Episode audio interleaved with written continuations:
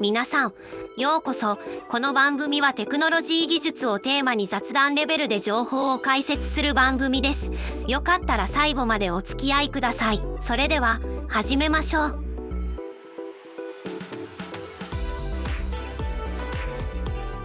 始まりました、いオープンテックポッドはい。シャープ555 5ですか。そうですよ今日は、うんまあ、年末ということで、ちょっと気楽に行きましょうかとそうですねいうので、今日12月28日、仕事納めそうですよですとか。あとですねその始める前にうん。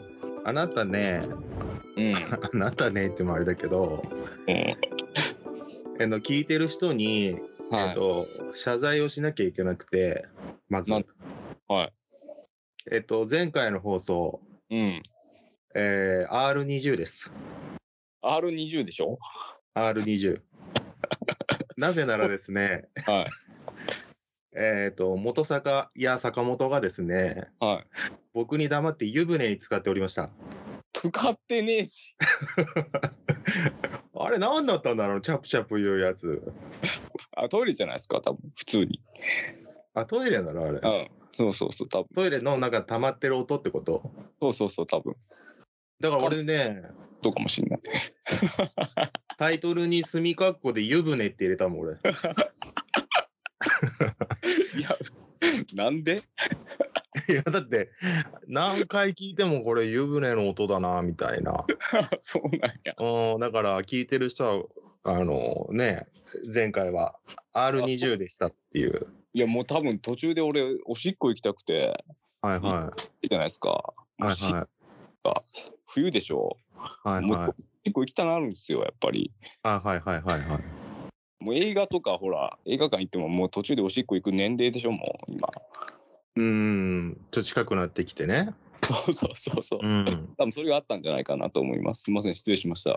いやいやいや、全然、 全然湯船だったら逆に湯船にしてもらって、湯船会に、 あのー聞いてる人も一緒にこう湯船に、あ のー、浸かりながら、はいはい。てくださいっていうのを、あのー文を入れときました、前回ね。あわかりました。はい。まあ、それはそれでいいんですが、まあ、あの、12月28日ね、最初、坂本さん言いましたけど、うんえーもう年末の年末ですよ。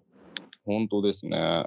うん。めちゃ年末ですよね。うん、前回が23日放送でもういいじゃないって。はい。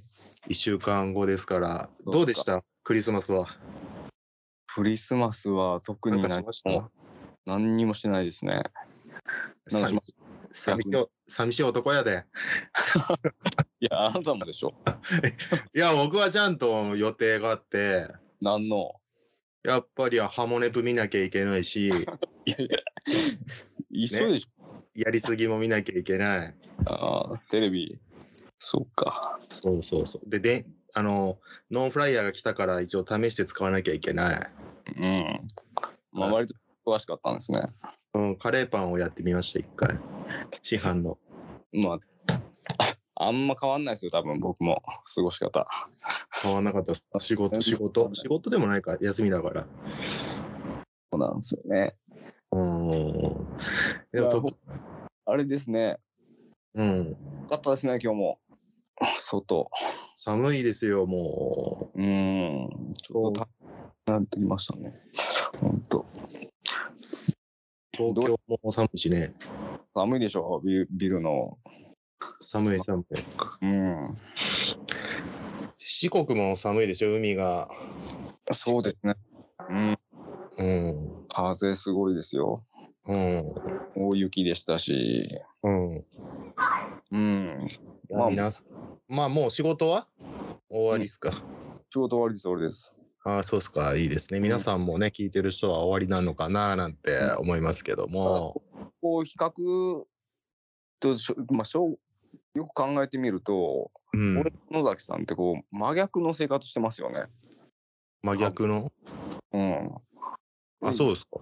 そうだと思いますよ。その、一方、うん都会でデジタルの世界じゃないですか。あはいはいはいはい。一方、田舎でほんと自然の暮らしでしょ。アナログのうん、アナログの。今日なんて僕だって、薪用の木切ってましたよ、ずっと一 日。 本当に。もう薪をきやるっていうね。そう、薪をね売ら、売らなきゃいけなくて、それの木を切ってたっていう。ああ。これ本当だから、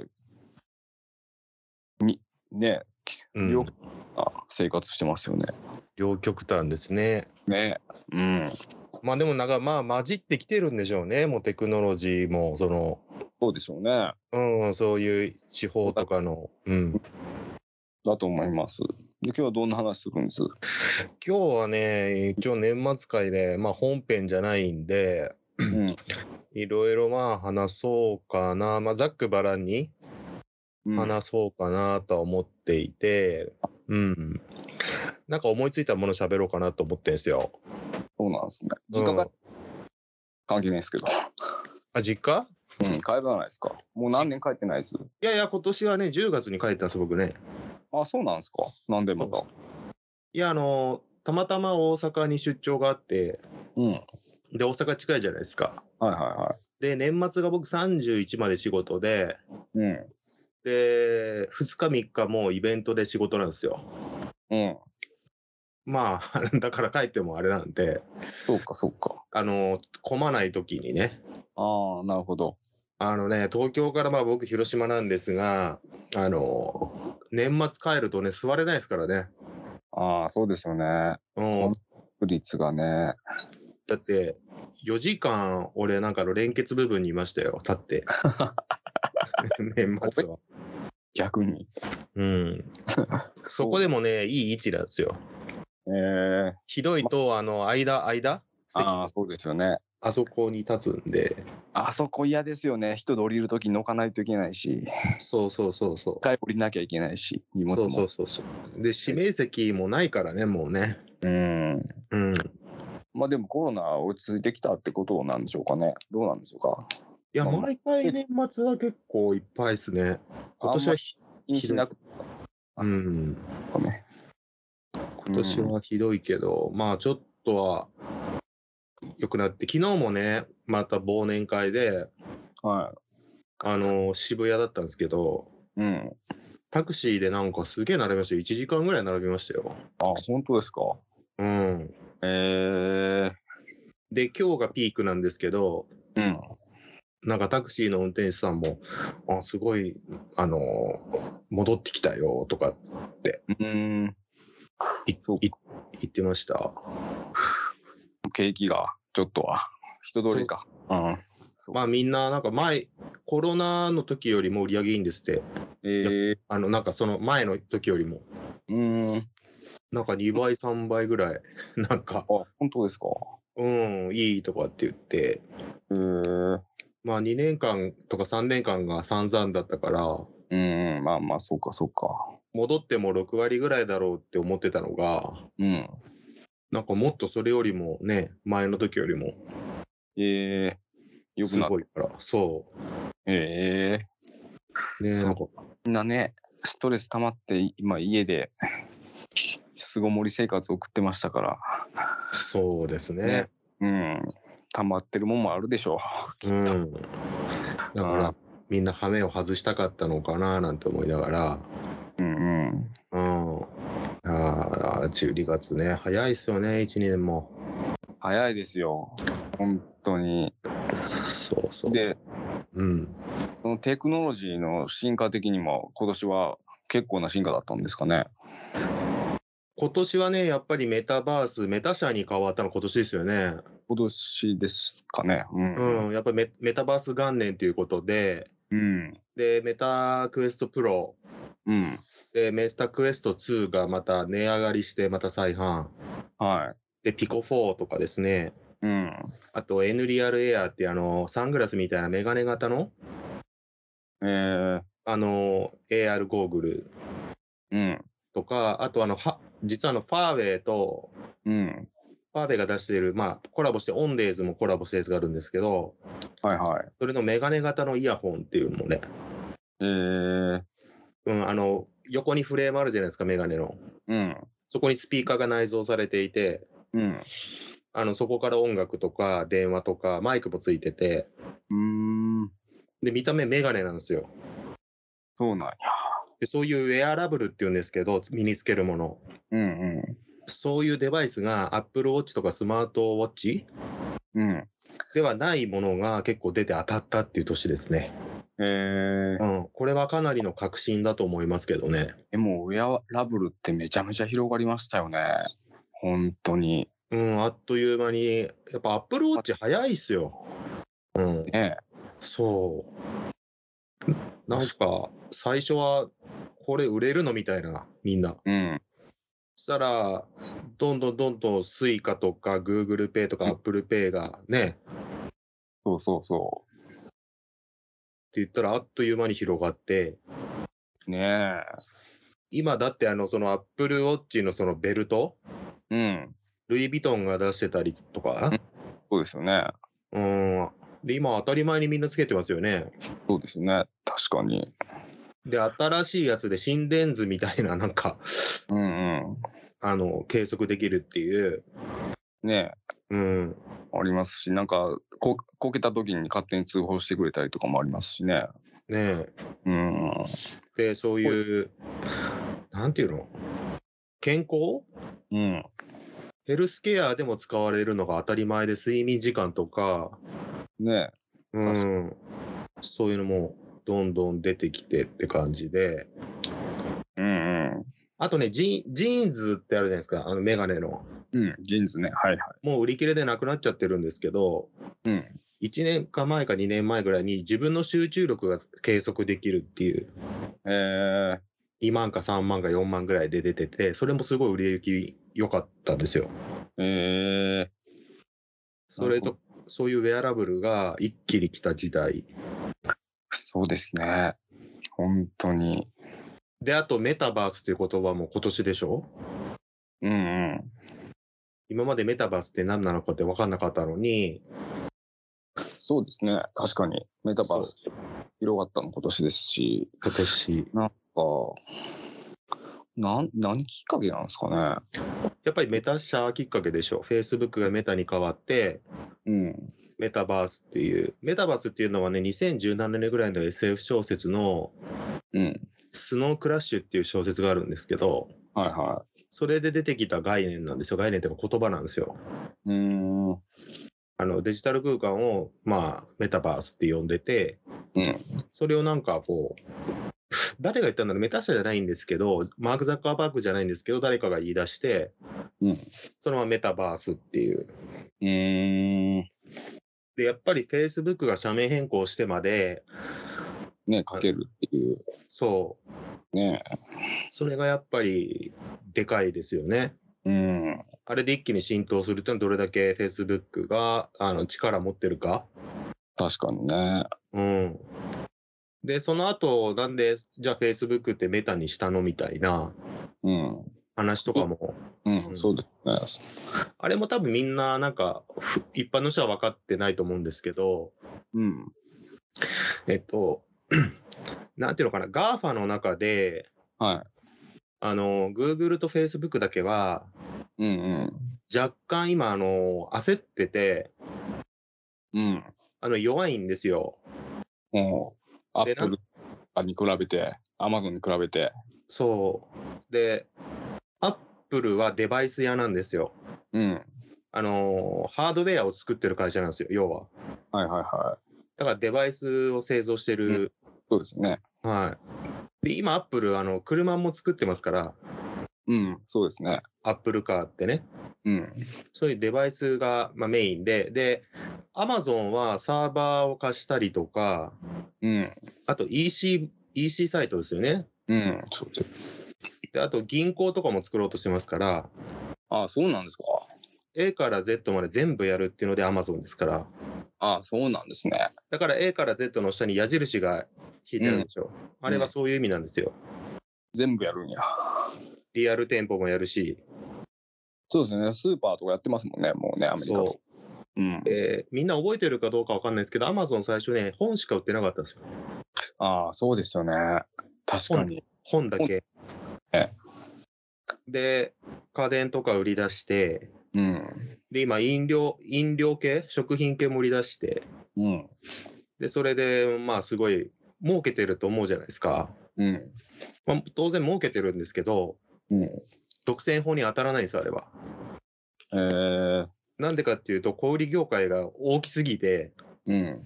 今、アマゾンでも30%ぐらいなんですよ。ああ、そうなんですね。あんだけシェア取ってても。うんうんうん。あの他にもいっぱい小売業界があるから。ねだから、で、その、なんていうんですかね、キャッシュフローがうん。すごいいいんですよ。うーん。アマゾンって売るじゃないですか。うん。そしたら、お客さんからお金が入ってくるんで、うん。必ず現金が手元にあるっていう企業なんですよ。うーん。と赤字でもね。うん。そうですよね。確かに。だからアマゾンとかってどんどん赤字にしてるんですよ。投資して。押してね、してね、回してますわね。いっぱい。でもキャッシュフローがあるから、うん。それ動かせるお金で資金繰りには困らないっていうですね。なるほど。で、アマゾンってすごい悪どいですからね。そうなんですか。今いろんなジャンルの作ったじゃないですか。うん。で、そのデータって Amazon に全部いってるわけですよ。うんうん。じゃあない、じゃあこんな商品がこの単位で売れてるんだって言ったら、うん。えっと、Amazon ブランドで出すんですよ、次は。えー、 Amazon が作って出すんですよ。うん。その商品も安く。そうですよね。だからなん Amazon、Amazon チョイスってあるじゃないですか。アマゾンチョイスもあるし、なんか、ファッシエッセンシャルズみたいなやつもありますよね。そうそうそう。ねえ自社ブランドでやってだかます。ら、他の、その、卸の人とか、うん。他の会社の人はそれでかなり訴えようとしてるんです。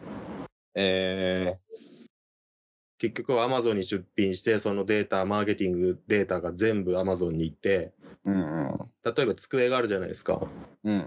3000円ぐらいでこれぐらいの規模で売れてるなって考えたら Amazon 作るんですよ、それ中国で。えー、で、それを2500円ぐらいで安くして出すんですよ。そうなんや。そしたらマーケティングいらないじゃないですか。うん。そういうのも分かってて、ジョス、ジョフ・ベノスは、ベゾスは、はい。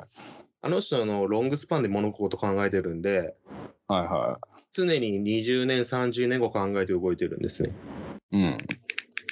だから誰にも追いつけないんですね。だからあの宇宙のことやってたりするっていう、うんうん。まあ、そういうのも含めるんですが、まあ、今度はリアル店舗も出すしね、無人で。うん。あ、もう出してるか。うん。で空輸輸送もやりますし、まあそういう、まあそういうのはまあほっといて、まああの、ガーファがなんで焦ってるかっていうことですよね。うん。で、Google と Facebook の今のマネタイズって言って、その収益のビジネスモデルなんですが、はあの Facebook と Google は広告しかないんですよ。い。うん。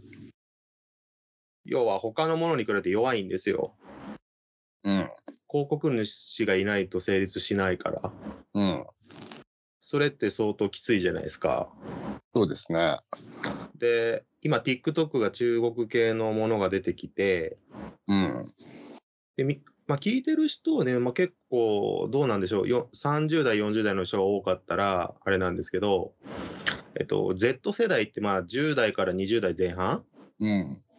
の人たちってもう SNS をその Twitter とか Instagram とかうん。 Facebook から離れてるんですよ。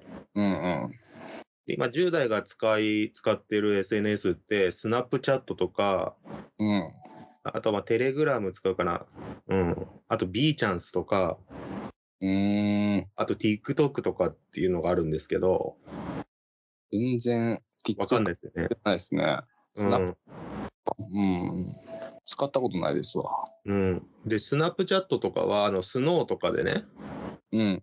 あの、耳、あの、なんていうの、動画撮ったら、こう、耳が、うさぎの耳がつくみたいな。はあれで流行って、あれがインスタグラムとかすぐ取り入れたんですよ、ああいうす。い。うーん。あれはスナップチャットとかやってたものをそのまま転用してるんですよ。はいはい。あと、ストーリー機能とか、24時間で消える投稿とか。ああ。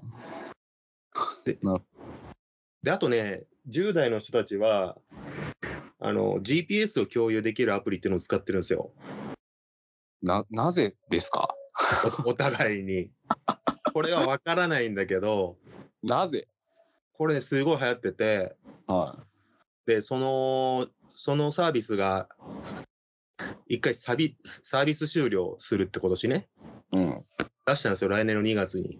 はそしたら、国内の人が、日本の国内の人がなんか作ったんですよ、似たような。だかい。うんうん。らそこになんかダウンロード数がすごいいっちゃって、えー、流れた。そう、みんな共有したがるんですよ、一応。俺全然共有したくないんですけど、どう、どうやって、ど どうしてでしょうね。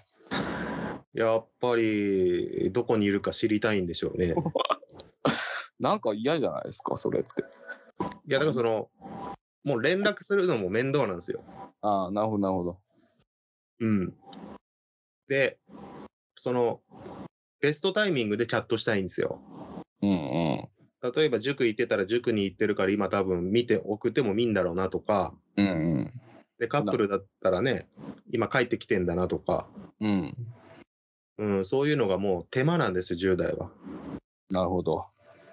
だからめめっちゃ合理的なんですよ。そうか、そうか。なるほどね。で、あと、LINE とか、うあのん。そういうのって親の監視下にないじゃないですか。うん。スナップチャットとか24時間消えるし、うん。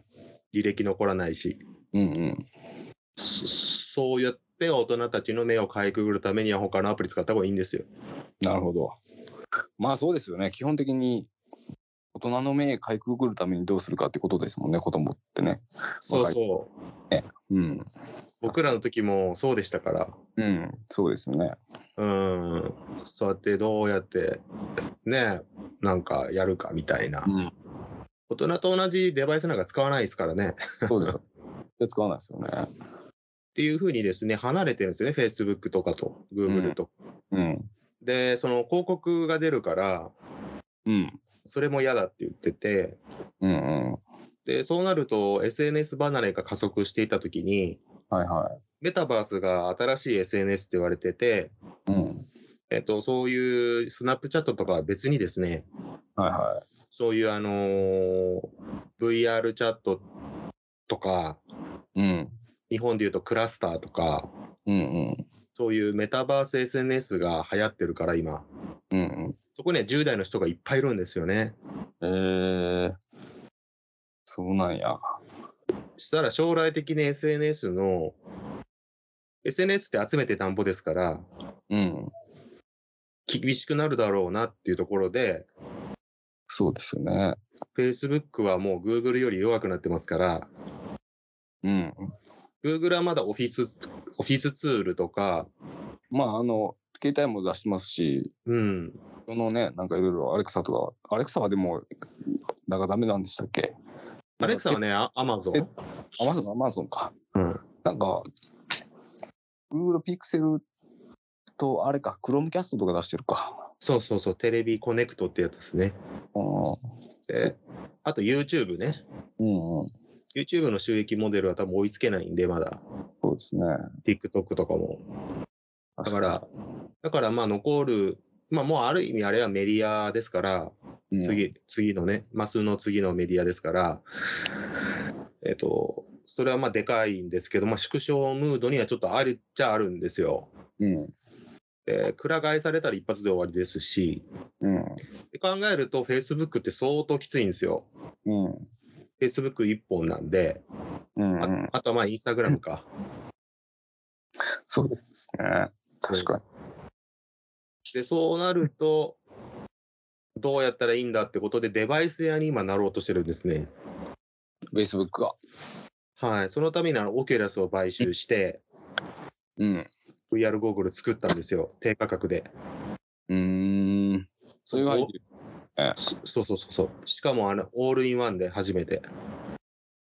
うん。 PC に接続か接続とかしなくて。ねえ確かに。うん。よくです。そうそうそうそう。で、そのデバイス屋になりたくて、あとメタバースの SNS も撮りたくて、うん。やってるっていうことなんですよね。うーん。ねえそうなんですよ。で、Facebook は結構買収にも失敗していて、うん。これもね、なんかオープンテックボットでは後々やろうかなと思うんですけど、はいはある企業があって、い。うん。あの、エピックゲームスっていうのがあるんですよ。うん。これ買収しようとしたんですけど、うん。断られたんですよね。それはなぜですか市場がものすごくでかくなりそうだからですね、エピックゲ、エピックスゲームスは。うーん。エピックゲームスの代表なのはフォートナイトですね、最近は。ああ、聞いたことはありますわ。で、マインクラフトも買収してるんですね。ええゲーム制作会社なんですね。うんうん。で、あの、ゲームエンジンを無料開放していて、はい。このアンリアルエンジン5っていうのを出してて、はいはで、これがものすごくリアルなやつなんですよ。い。うん。で、あの、マトリックスの、えー映画がちょっと前に公開した時に、はい。アンリアルエンジン5で作った公開トレーラー、うん。映画のトレーラーを、うん。実写じゃなくて、あ、実写も合わせてるんですけど、うん。あの、80%、90%、うんアンリアルエンジン5で作ってる映像があるんですよ。今 YouTube でも今あるんですけど、はい。キアヌ・リーブスとか、どっちが本物か分かんないんですよ。ええぐらいリアルなんですよ。そうなんすか。で、それを宣伝するときに、うん。普通に予告として出して、うん。実はアンリアルエンジン5で出してました、作ってましたって後で発表して、ええめちゃくちゃ話題になったんですよ。ええみんな実写だと思い込んでたんですよ。そうなんや。で、これを作って、ここのゲームエンジンを作ってる、うん。あの、のがエピックスゲームスって言って、うんうん。これあの GAFA の中に多分食い込むかもしれないって言われてるええ次の企業なんですよ。まあ映画制作とかもそっちになっていくでしょうしね。となるかね。そうです、そうです、そうです。なっていく、やってんのか、徐々に。うん。で、この Unreal Engine 5はうん。無料でオープンソースで使っていいよってしてるんで、はで、年間なんか200万ドルぐらいまでいかなければ、い。うん。そのまま取り分取っていいよみたいな。っええてなると、インディーゲームズがめちゃくちゃ増えるんですよ。うんうん。で、今後はなんかメジャーゲームに食い込んでくるような、そうですよね。で、世界一売れてるインディーズゲームはマインクラフトなんで、うんうん。あれ日本の教材にもなろうとしてるんですよ、今。そうなんですか。教育現場で。うん。ええそれぐらいですね、まあゲームの需要が今後は増えるんで、うん。まあそこを取りたかったんだけど取れなかったんで、なるほど。じゃそあ、うん。じゃあゲームじゃなくてそれを見る機会を作ったらってことで、なるほど。いや、野崎さん実際にそのメタバースやってて、うん。ってて、その、お金使うことはあるんですかそのお金落とすっていうか。ああ、お金はですね、ゲームとかお金かかるんで全部。うん。ゲーム買ったりとか2000円ぐらいとかで、なんかその、うんダダンスゲームっていうんですかね、うんうなんか向こうからリズムに合わせてブロックが来て、ん。うん。それを切るみたいな、うん。ビートセーバーっていう結構人気なんですよ、世界的にも。はでこういうのをか買ったりしますよ。い。えー、あとなんかね、英会話のなんかアプリとか、うん。なんかいろいろそういうのを買うんですけど、うん。ゲームはね、やっぱり VR 用がひどくて、はなかなかね、やってないんですよ。い。そうだ。 まあ、酔うでしょうね。うん。ああなので VR ゴーグルは多分メタバースでは流行らないですね。なるほど。まあ近い将来。うん。どうなるんですかね。やっぱり、ただ VR ゴーグルうん。かぶって仕事するのは適してるんですよ、これ。えー、これ多分ね、うん。あの、、世界の人たちうん。があんまり気づいてない利点だと思うんですよ。うん。テレワークとかもこれでコワーキングスペースみたいなのもメタバース空間内に作って、うん。動きが少ないんで酔ったりしないし、うん。で、パソコンの本体だけあれば、うん。ディスプレイが4画面でも 5, ま5画面でも、うん。もう60インチでも70インチでも100インチでも、うん。逆にちっちゃく5インチとか7インチとか、うん。とかにもできるんで、なるほど。あの、めちゃくちゃ便利なんですよ。えー、で、僕なんかはそこで、まえっと4時間ぐらい潜って仕事やる時もあるし、うん。ででディスプレイがいらないんですね。うーん。で、今あんまり、み皆さん、まあ、知ってるかどうかわかんないですけど、うん。今ミニ PC の業界が熱くてですね、うん。要はあの Mac mini ってあったじゃないですか。はいはちっちゃい Mac mini。うんあれ、あれ、あれだけう、あれだけのやつが結構多く今出てるんですよ。ハイスペックで。5万ぐらいで。い。はいはで、それとメタバースのゴーグルを掛け合わせることで、い。うん。マジでもう、オフィスワーク環境、うん。もう整整うんですよ。えー、今後は確実にこれになりますね。ねえ。そうですね。はい。で、知り合いと何人かで、その、中で話しながら仕事もしたことあるんですけど、うん。マイクミュートにしといて、うん。ちょっと疲れたなと思ったら、そこにアバターがいるんで、うん。ちょっと話しかけてたり、うーん。で、ちょっと聞いたりっていうこともできるじゃないですか。はいはい。あとは、まあ、飲み会とかでもそこでもやればいいし、そうですよね。そうそう。自分の持ってるパソコンがメタバース内にディスプレイをうん。入れ込むことができるんで、簡単にね。だから今後はみんなメタバースのゴーグルかぶって仕事することになるかもしれないですね。もうだから、出かけなくていいじゃないですか。仕事に。そうなれば。そうそうそうそう。ねで、あと、会社のオフィスの中でもうえ。うん。ディスプレイが3個も4個もいらないじゃないですか。うんうん。確かに。だから本当にフリーデスクみたいな感じで、うん。ゴーグルだけかぶって、やるみたいな。ねで、それこそ XR で複合現実で AR とか、え。うん。隣の人を見ながら画面があって、うん。画面はもう4画面、5画面ぐらいになってて、確かにね。う、なん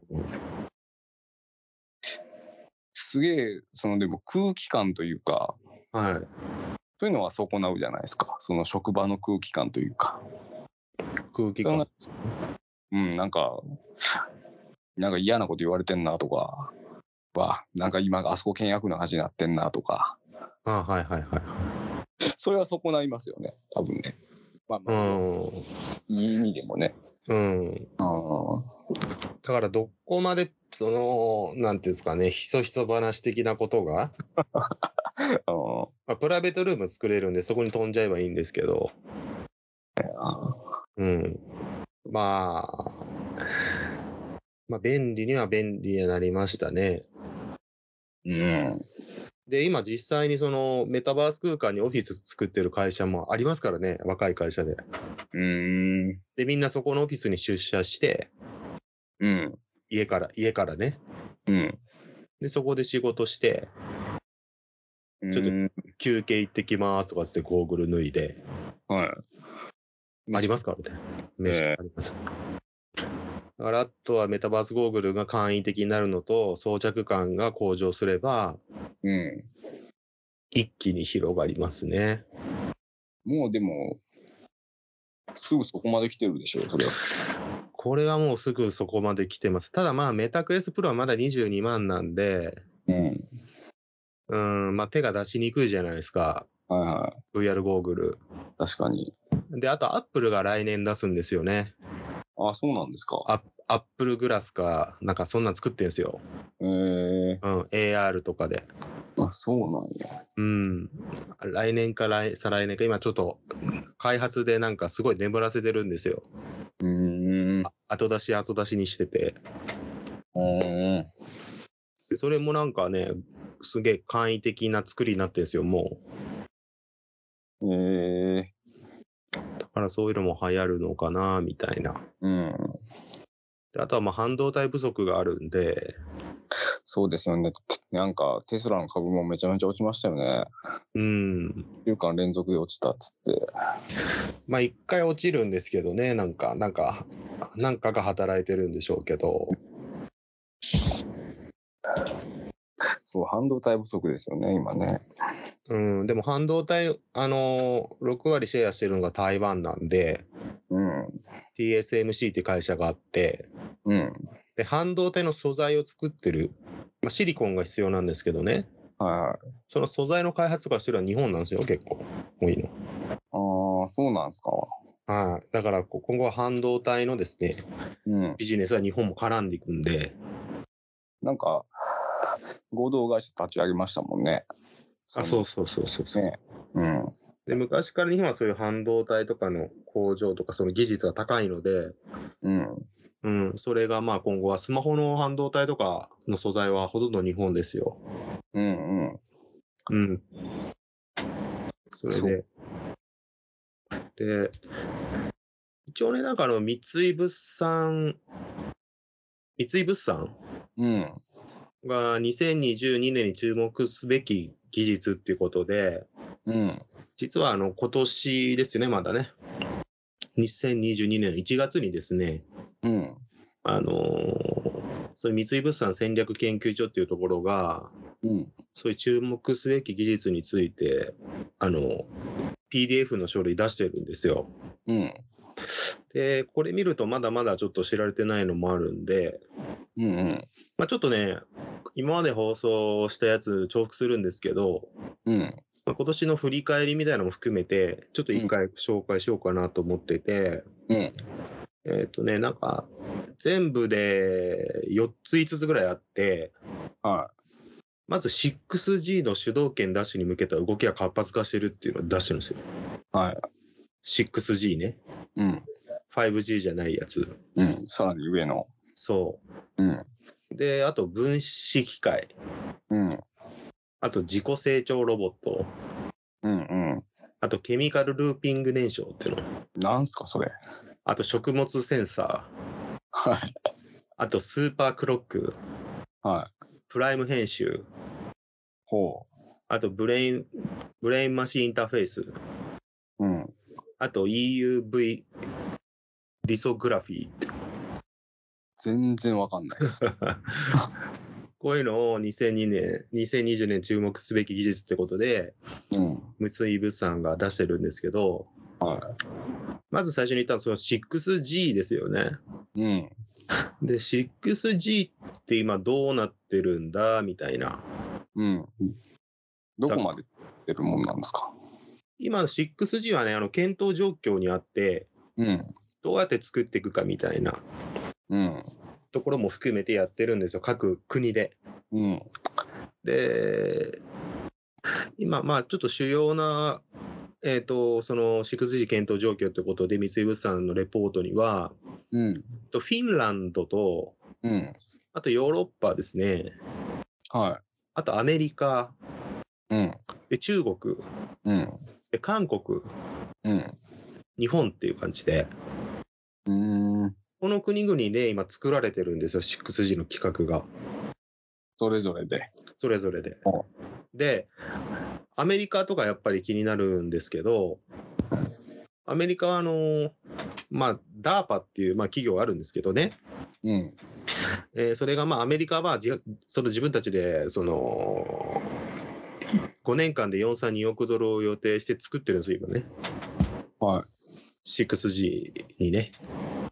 い。うーん。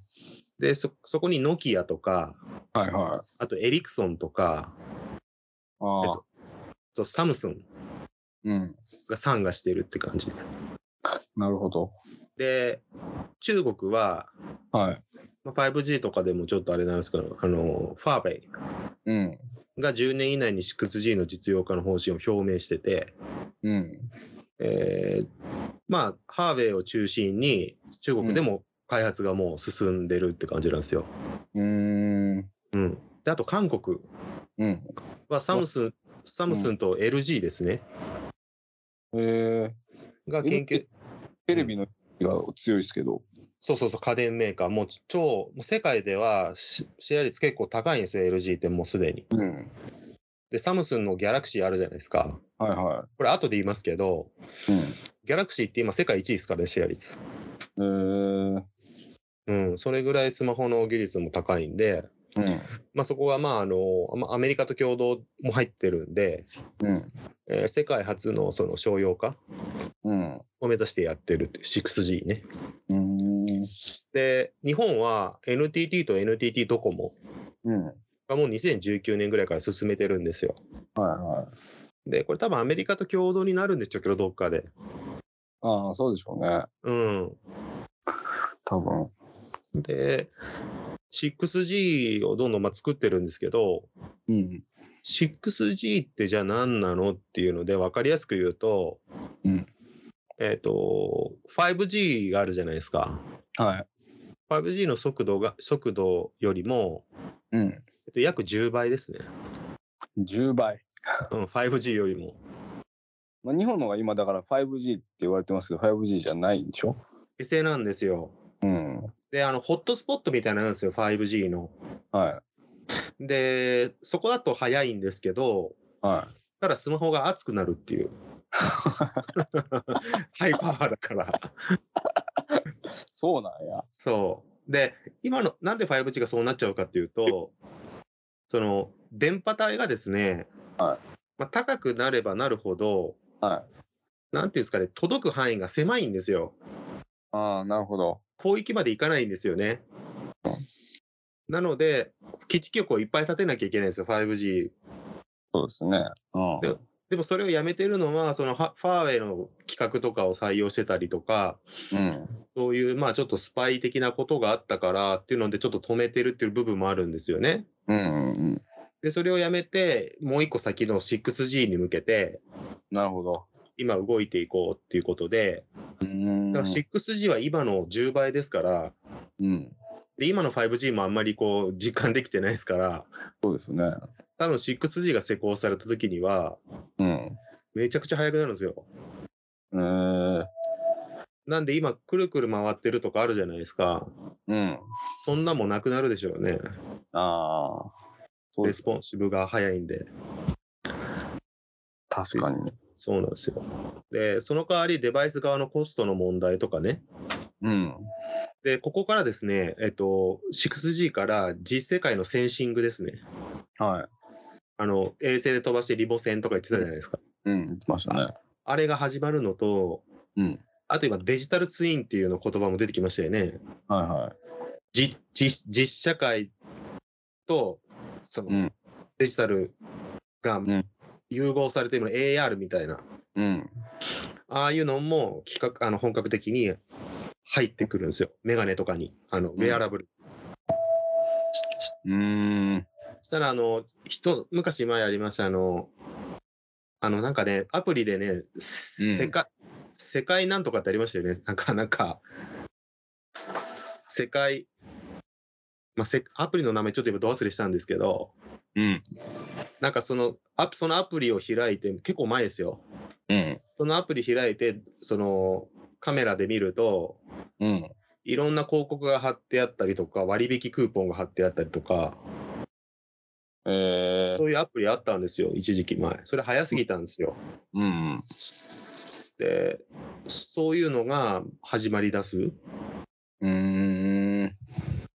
で、ドローン配送も始まりだすっていう。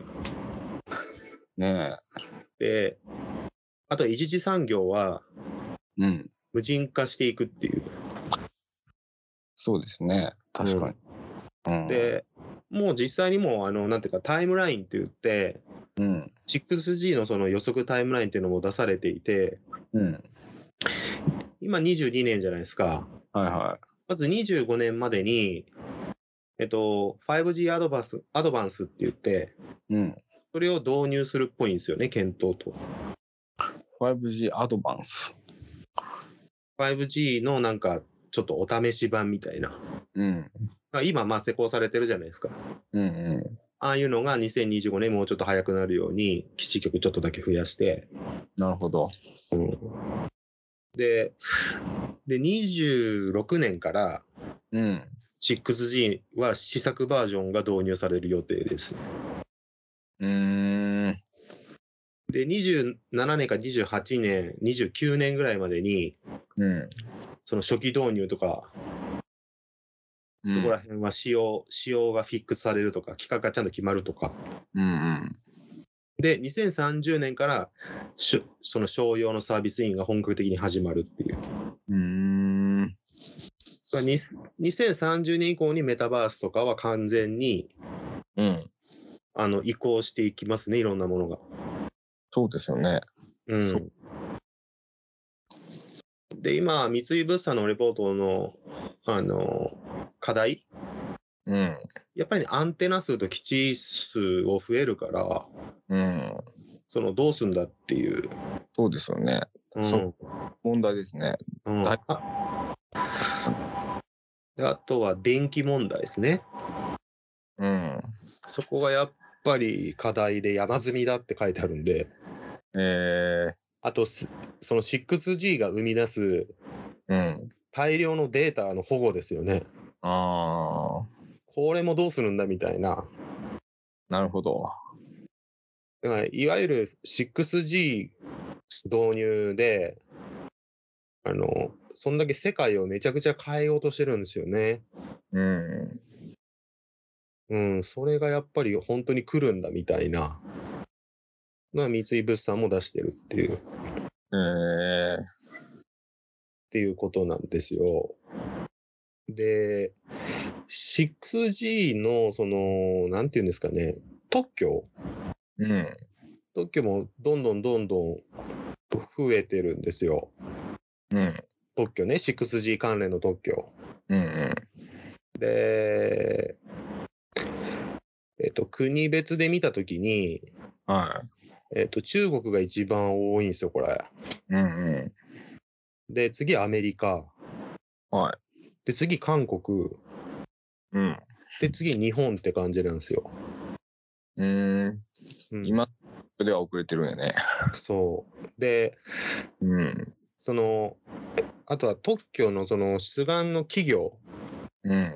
だと、あの、クアル、クアルコムっていうアメリカの企業があるんですけどね、テック会社が。それが1位なんですよ。うーん。で、2位がハーウェイなんですよ。えで、3位がエリクソン。ー、うん。で、4位がもう LG。おう。で、5位が OPPO。これも中国ですね。うん。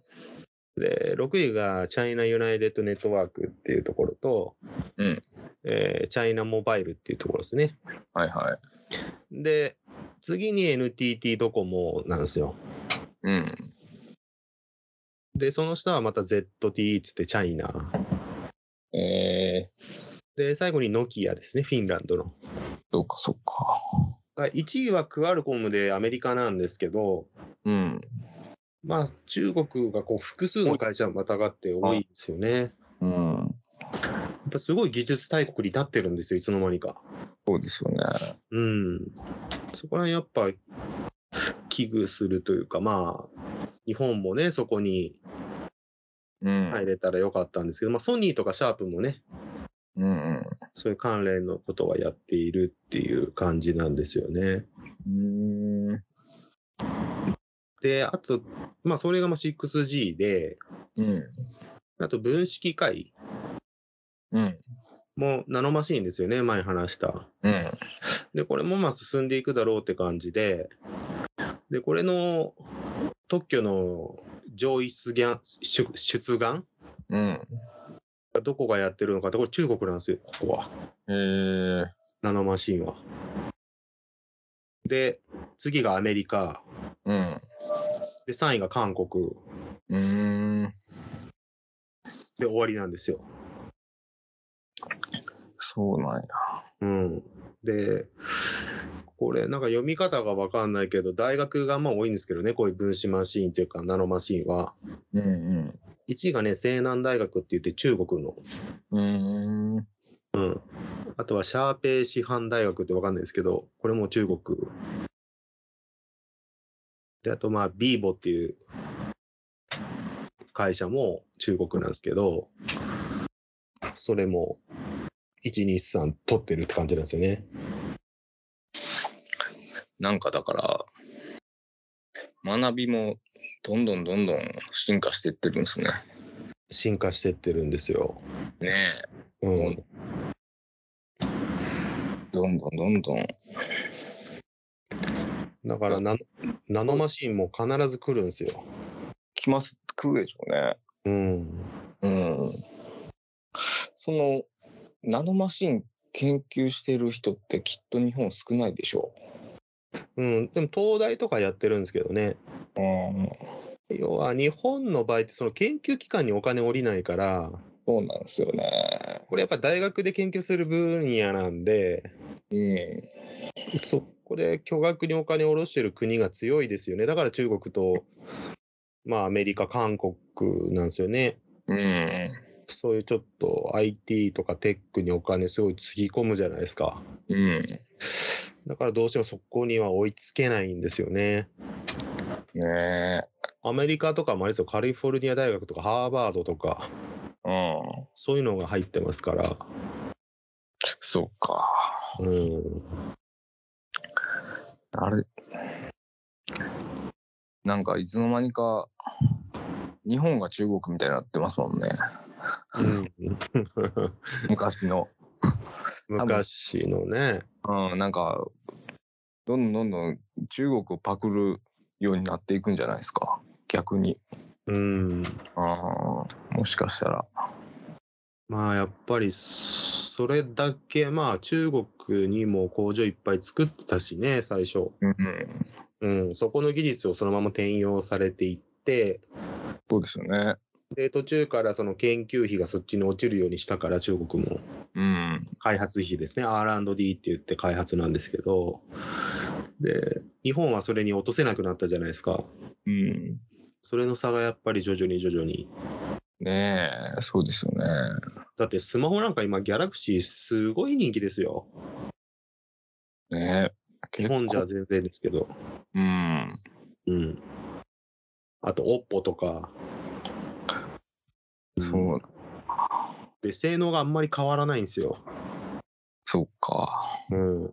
それで安いんですよ。5万台とか。まあ、ギャラクシーは高いんですよね。ハイブランドなんで。うん。あと、シャオミっていうのが出てくるんですけど、うん。シャオミの系スマホとかはもう3万円台とかですよ。うん。高くて5万円台。そうですよね。したシャらオ、あいろいろ出しますよ、あそこも。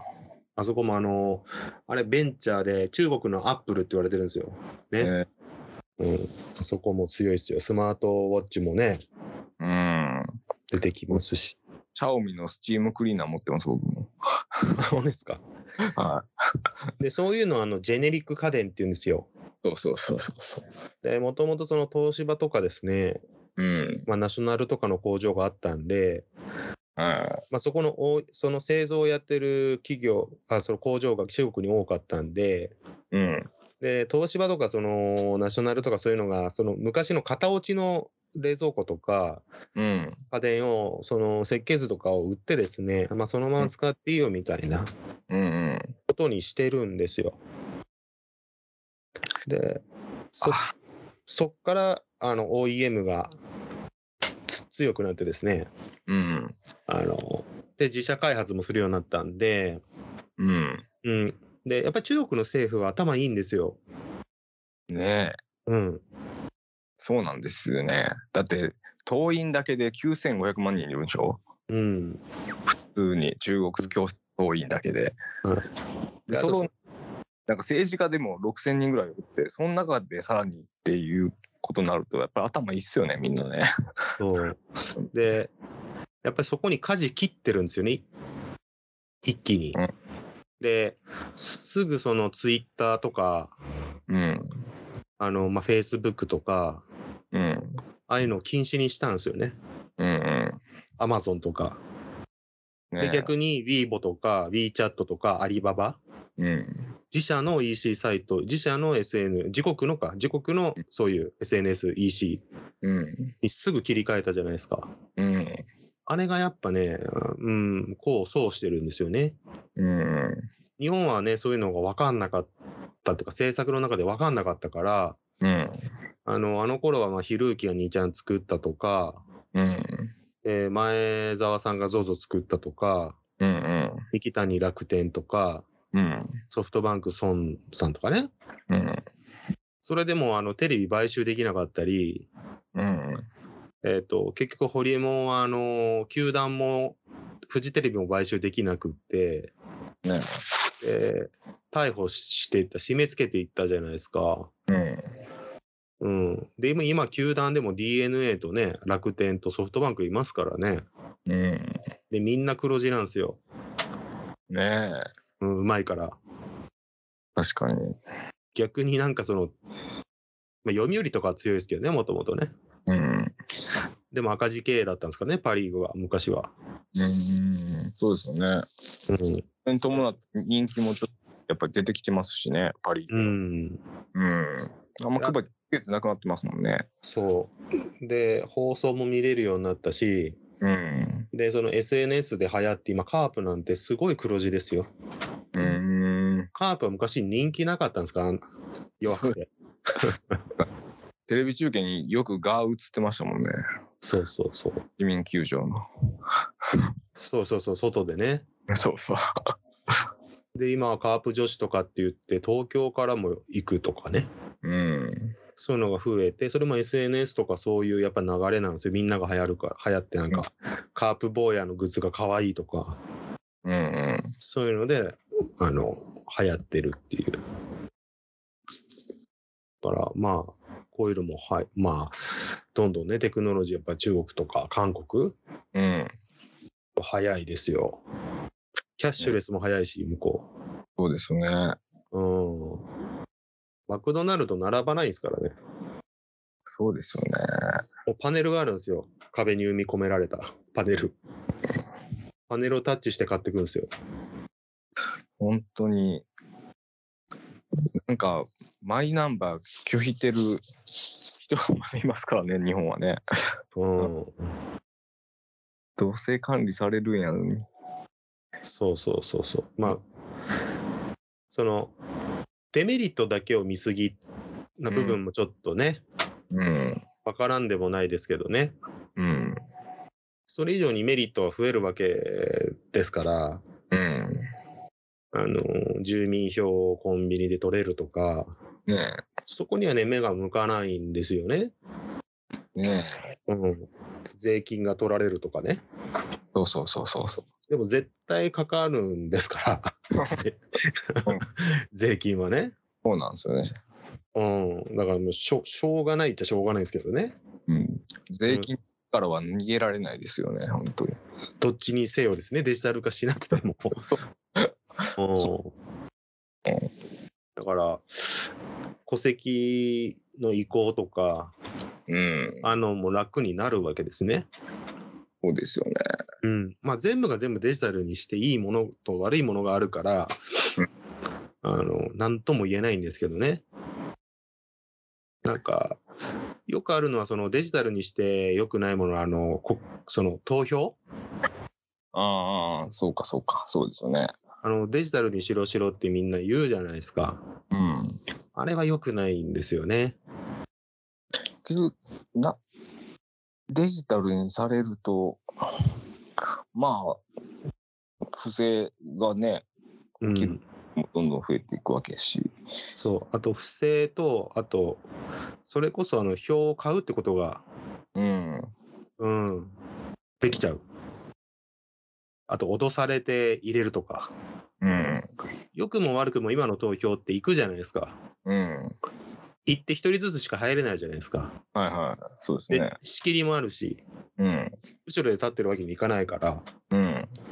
そういう意味では、ああああいうところではアナログが通用しした方がいいんですよね。うん。だからその会館の前まで例えば脅されてこれに入れろよって言われてても、うん。中に行ってまあ書きましたよとかっつってうん、そのまま、そのままいけるじゃないですか。はいはでもデジタルにしちゃうと、パソコンの後ろに誰がいるかもわかんないし、い。うん。うん、そういう悪用に使われることが多いんですよね。うん。じゃあアカウントを売ってですね、はい。そのままあの、なんかやるとかね、ああ。できちゃうじゃないですか。はいはだからアナログの方が不正が少ないからいいっていう。だからい。なるほど。全部デジタルでもいいってわけじゃないんですよね。 うん。うん、それはデジタルの方がそれは選挙は楽でしょ、みんな。うん。確かにね。うん、でも、す今の話を知ったら、もう不正行われるよな、みたいな。 うん。今でも不正だって言われてるのに、そうね。もうん、もっと不安定になるんじゃないですもう本当にそこ、それこそ利権になっちゃったりとか、うん。うん、絶対売るやつなんかいるでしょ、自分のアカウント。言うでしょうね。絶対に。ガーシーが通るんですよ、だって。なんか広いな視察し試算してましたね。今回うん。警察が動いてうん。一応なんかその事情聴聴取みたいなことするんですよ。なんかああ、ガーシーがでしょあれで18億かかってるらしいです。まあ、しょうがないよね。だって、あの、投票しちゃったんだもんね。ねえ。う。ん。だから、投票ってめちゃくちゃ、その、力持ってるっていうことに気づいた方がいいってことですよね。うん。そうですね。うん。みんながつ集まって一票入れたら、うん。この人は、あの、犯罪歴があろうがなかろうが通っちゃうんですよ。そうですよね。うん。で、ガーシーなんてちょっと犯罪まがいのことをやってたわけでしょうん。そもそもそうですよね。は。うん。そう、そ そういう人がなっちゃうんです。 で、かたくなに日本には入ってこないですからね。そうですよね。捕まっちゃうんで、逮捕されちゃうんで。量入ってるわけよ。うん。ね。きっとね。そうそうそう。だからまあ、言うのも、いいのか悪いのか分かんないですけどね。ねそうそうそう。で、まあ、技術の話に戻すと、次、あの、ケミカルルーピングですよ。ケミカルルーピング。え。何ですか、それ。すげえわかる。ここれもね、僕もね、ちょっとしか見てないからわかんないんですけど、あのーまあ、この技術を応用すると、うん。今のその石油の可燃の CO2 を大幅に減らすことができるっていう技術なんですよ。ええまあ、あの、LNG って言ったじゃないですか。はい。液化天然ガス。はい。とは違うケミカルルーピングって技術なんですよ。ああ技術。技術。燃料系に対しての技術なんですかそれあは。。そううです、そうです。石油石炭とかを燃やすじゃないですか。うん。その時のそのケミカルルーピングを使えば、うんそのその排出量を減らせるみたいな、うーん。そういう技術。うんで、これもやっぱり中国とアメリカが力入れて、日本もね、うん。うん、ち中国は今 CO2 問題って工場がいっぱいあるから、うん。うん。ダイオキシンとかね、ああいう、あの、やっぱり土地がでかいとこって問題になるじゃないですか。うん。ちアメリカもね。はいはだからそういうのに、あの、力入れてるっていう。い。うん。で、3位がね、日本の3位というか、つ次に多いのが、えー、日本はね、東京ガスとか三菱重工とか積水化学がやってるっていう。うーん。うん。これもね、注目の技術で、今回はあまり出なかったですけど、うん。これもやっぱ注目ですよね。脱炭素の SDGs とか絡んでくるんで。そうですよね。うん。で、あと気になるのはこれでしょそ食物センサーでしょ そうそうそこれね、あんまり放送されてないけど、農業 IoT の一つなんですよ。う。うん。で、これはあの、植物に、うん。なんかそうチップみたいな、なんかそういう、ちょっと埋め込んでですね、うん。で、センサーで感知させること、かその植物自体を観察するんですよ。うん。で、それ、それをすることで植物を、食物がストレスかかってるかどうかっていうのがわかる。うーん。なんかそれ、記事で読んだことあるな。うん。で、これで、うん。食物センサーをうまく使えば、うん。その食物のその、なんですかね、えっと、病気とか、うん。そういうのがなくなるんで、なくなるとか、まあ、す早めに察知できるんで、うん。えっと、これはかなり発明だってことで、うん。うん。あのー今、食糧危機じゃないですか、全体的に。うん世界的に。日本の人はあまり分かってないかもしれないですけど、うん食料がもう足りないから80億までいっちゃったんで、うんこの作物の収穫量を安定させるために、うんこういうものが結構今開発されてて、すごい発明だって言われてるんですよね。うーんで、これをうまく食物に転用すれば、うんえっと、うまく育つんで、しょ植物にも病気があるんで、うんうん、そういうのが分かるのと、あとはストレスの計そ計測が分かるんで、うんもしかしたらなんか花に話しかけたら育つんですみたいな、うんうんいう人いるじゃないですか。うんねああいうのがね、解明されるかもしれないです。本当に意味があるみたいな。うんなんか音楽聴かしたりしてますもんねそうそうそうそう。だからもしかしたら、あの、藤岡、藤岡なんだっけ、あの、仮面ライダーの、藤岡弘そうそうそうそう、うん藤岡弘天ですよね、本名はね、あの声楽名ね。あの人が、あの、コーヒー入れるときに、美味しくなれ、美味しくなれっていうのも意味があるかもしれないっていう、うんうんなるほどな解明されるかもしれないっていう。で、あと、ちょっと前の技術でも紹介してて、三井物産が、うんこのプライム編集っていう、うんこれはゲノム編集技術の一つなんですよね。うーんだから遺伝子組み換えみたいなうんうん技術で、これを使うとその遺伝子疾患を克服できるみたいな、うんそれの技術もちょっと注目であるみたいな。えーうん。これはまあゲノム編集のちょっと前ぐらいのやつなんですけど、うんで、これもね、農業と畜産と水産にも利用されることを考えてるんですって。えー遺伝子組み換えでどういう地域でも育つようにとか、病気にならないようにとか、なるほど。なんか今、なんかその、うんゲノム編集して、その、食べるところがお多くなる身が多くなる。はい。あそうそうそうそう。で、これも、今まだ学論っていうんですかね、うん。が育ってないから、うん。この領域は多分今、量子力学の領域なんですよ、おそらく。うでん。それがまあ AI のシンギュラリティとかが始まってからじゃないと多分進まないんじゃないかなって個人的に思ってるんですよね。うん。でもそれが始まったら一気に来るんで、うん。まあ、今商用的にはその2030年にかけてうん成長が予測されていて、うん。で農業と医療うん。中心に期待されているっていう。うん。で次があのスーパークロックってやつで、うん。これはあのーなんていうか、うまあすげえ時計っていうことなんですよ。 めっちゃ時計ってやつ。あの、なんかね、長、長、長、長期間時刻補正がうん。必要ない精密な時計なんですよ。ほだから、何もしなくても狂わないっていう、う。え長い間。ー。うん。で、これ未来の社会のシステムを、あの、なんか、制御するうん。革新的な技術と言われてるんですって。うん。で、これあの NASA に打ち上げた衛星とかに搭載されてるんですよ、今。うん。でそこでも狂わないみたいな。うん。重力でも。ってなると、この時間、この時計が狂わなかったら、うん。全部がデジタル化したときに、うん。めちゃめちゃ性能が良くなるんですよね。なるほど。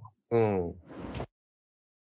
だからこのスーパークロックっていうのは、うん。あの、注目ですし、うん。今小型化も着実に進進捗してるんですよ。うん。うん。で、チップ化したこれ原子時計っていうんですけど、原子。は原子時計をスマートフォンや時計に搭載可能にも今なってるんですよ。い。えー。それはもう一回買ったらネジ合わせとかしないでもいいような時計がうんうん。出てくるってことなんですよ。い一回買ったらもう。うーん。で、それがまあ、スーパークロックっていう、そうだ。時計を超える時計みたいな。そもそもあれですよね。うん。一般ってど、なんか、どっか世界で基準取ってる場所があるんですよね。一個ね。あ、その世界時間ですよね。あの世界時計かな。うん、世界時計。ねどっかだっけな。だからどうなんのって話ですもんね。そうそうそうそう。まあそこに中心に合わす、合わしてもう狂わないってことなんでしょうけど、うん。うん。時間の概念がないと全部困るじゃないですか。そうですね。確かに。だから作ってるんですけどね。うーん。あとはね、次あの、最後かな、これが。ここではね。えっと、次世代 EUV リソグラフィーっていうのもあってね。うん。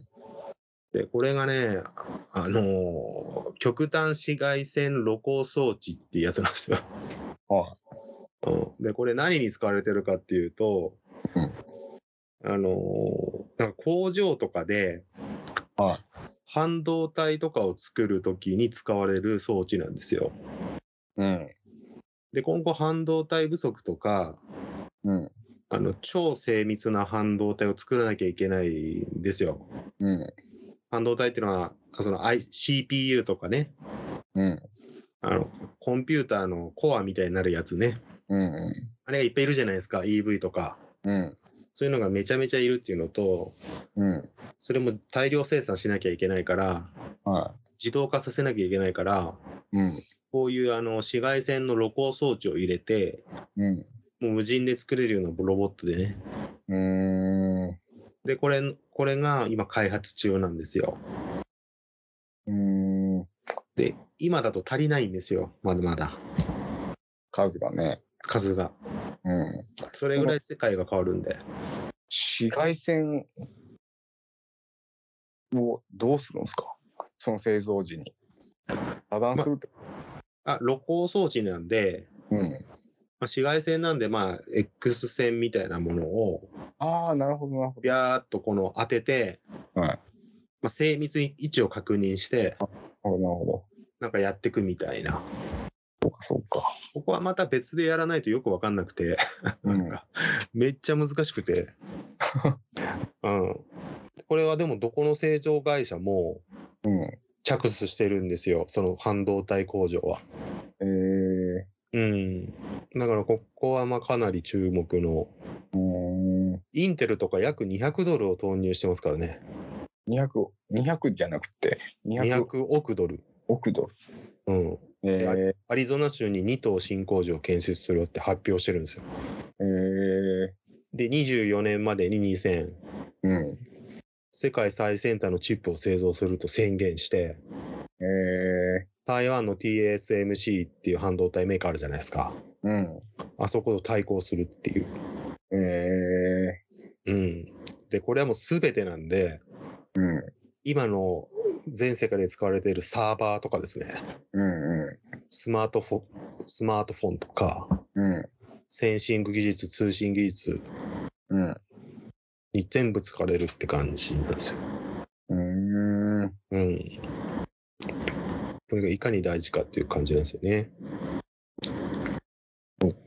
で、あとあれですよ。最後に、あの、新州型 BMI って言って、うん。えっと、ブレインマスターインターフェースですよね。新州型ってどういうことですか新州型っていうのを、おか、犯すって侵入するのシーンに、あ襲う、あ。はい。型は、あの、型、型、うん何型とかの型なんですけど、うん。要はこれは、あの、脳に埋め込むチップですね。ああ、なるほど。なんで、ブレインマスターインターフェースっていうので、で、これはもうイーロン・マスクが、うん。ニューラリンクっていう会社が、ね、一緒にやってますよね、いろんなところと。うんで、今、実際に50、何、何人かな、50万人だったか何人だったか、うん。実際に人間の脳に埋め込んでるって言われてるんですよ。うん。えうん。で、それは、疾患がある人が多いんですね。ー、その疾患を克服するためのっていうことですよね、今のところはね。そうそう、あの、うん半身不随の人とか、うんあの、動かない人とか、あとまはあこう、手足が動かない人。視力とか。うん。うん。で今出してる動画を見るとうん。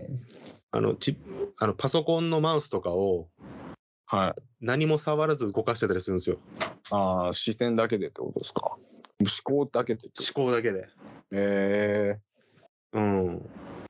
で、で、これはかなり、まだまだちょっと危ないし、えうん。もちろんその制約を書いてもらって、知見みたいな形でやってるから、亡くなってる人も多分発表してないけど、多いはずなんですね。うん。で、テスラでもだいぶ亡くなったんですよ、人は。うん。で、そういうのはまあ、できるのがアメリカの強みっちゃ強みなんですけど、今、猿から始まって、今人間に移行したんで、うん。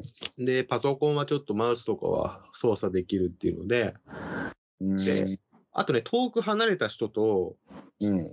電話はできたんですよね。ええで、これを入れると、今後はその何ができるかっていうと、うん。頭の中に Google があったりとか、だから調べるっていうか、脳にこう、なんですか、知識がもうその Google が入ってるみたいな。いや、でもなんか、それ、なんかあれ欲しいですよね。あの、うん。うんちょっと考えると、Google 使ってる時白目向くとか、合図欲しいですよね。